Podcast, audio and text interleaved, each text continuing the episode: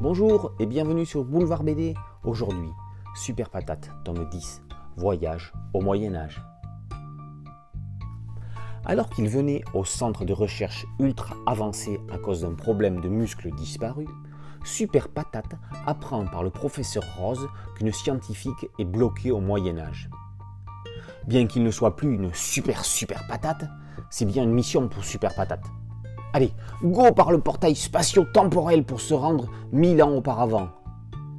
Mais dès son arrivée, notre pomme de terre préférée rencontre Maximilien, un chevalier transformé en serpent qui n'aspire qu'à retrouver sa forme originelle.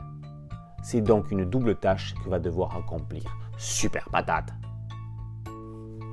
Arthur Laperla poursuit les aventures folles du héros qui a la frite. Il le fait cette fois-ci voyager dans le temps et met face à lui un super méchant comme on aime les détester. Ridicule et grandiloquent, le mage Valévolus et son acolyte Ursule, homme debout Non, debout, avec de la boue, mix d'un mignon et du célèbre Cookie Monster de Sesame Street, vont se trouver sur la route de notre héros. Côté couleur, c'est pop et frais. Super Patate est drôle pour tous. La série est réellement accessible dès 6 ans. Grande case, gros lettrage, ça peut être la première BD en lecture autonome pour les enfants. Les plus grands y retrouveront un goût d'enfance et se régaleront de références. Ça se lit vite, mais ça s'apprécie longtemps.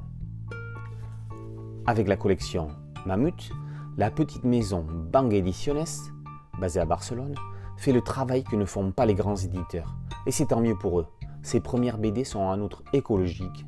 Elles sont recyclables et n'ont pas un gramme de plastique. Super Patate donne la super pêche. De la veine des super nanas, ce super héros ferait un malheur en dessin animé. Super Patate, tome 10, Voyage au Moyen Âge, par Arthur Laperla, est paru aux éditions Bang. A très bientôt sur Boulevard BD. Ciao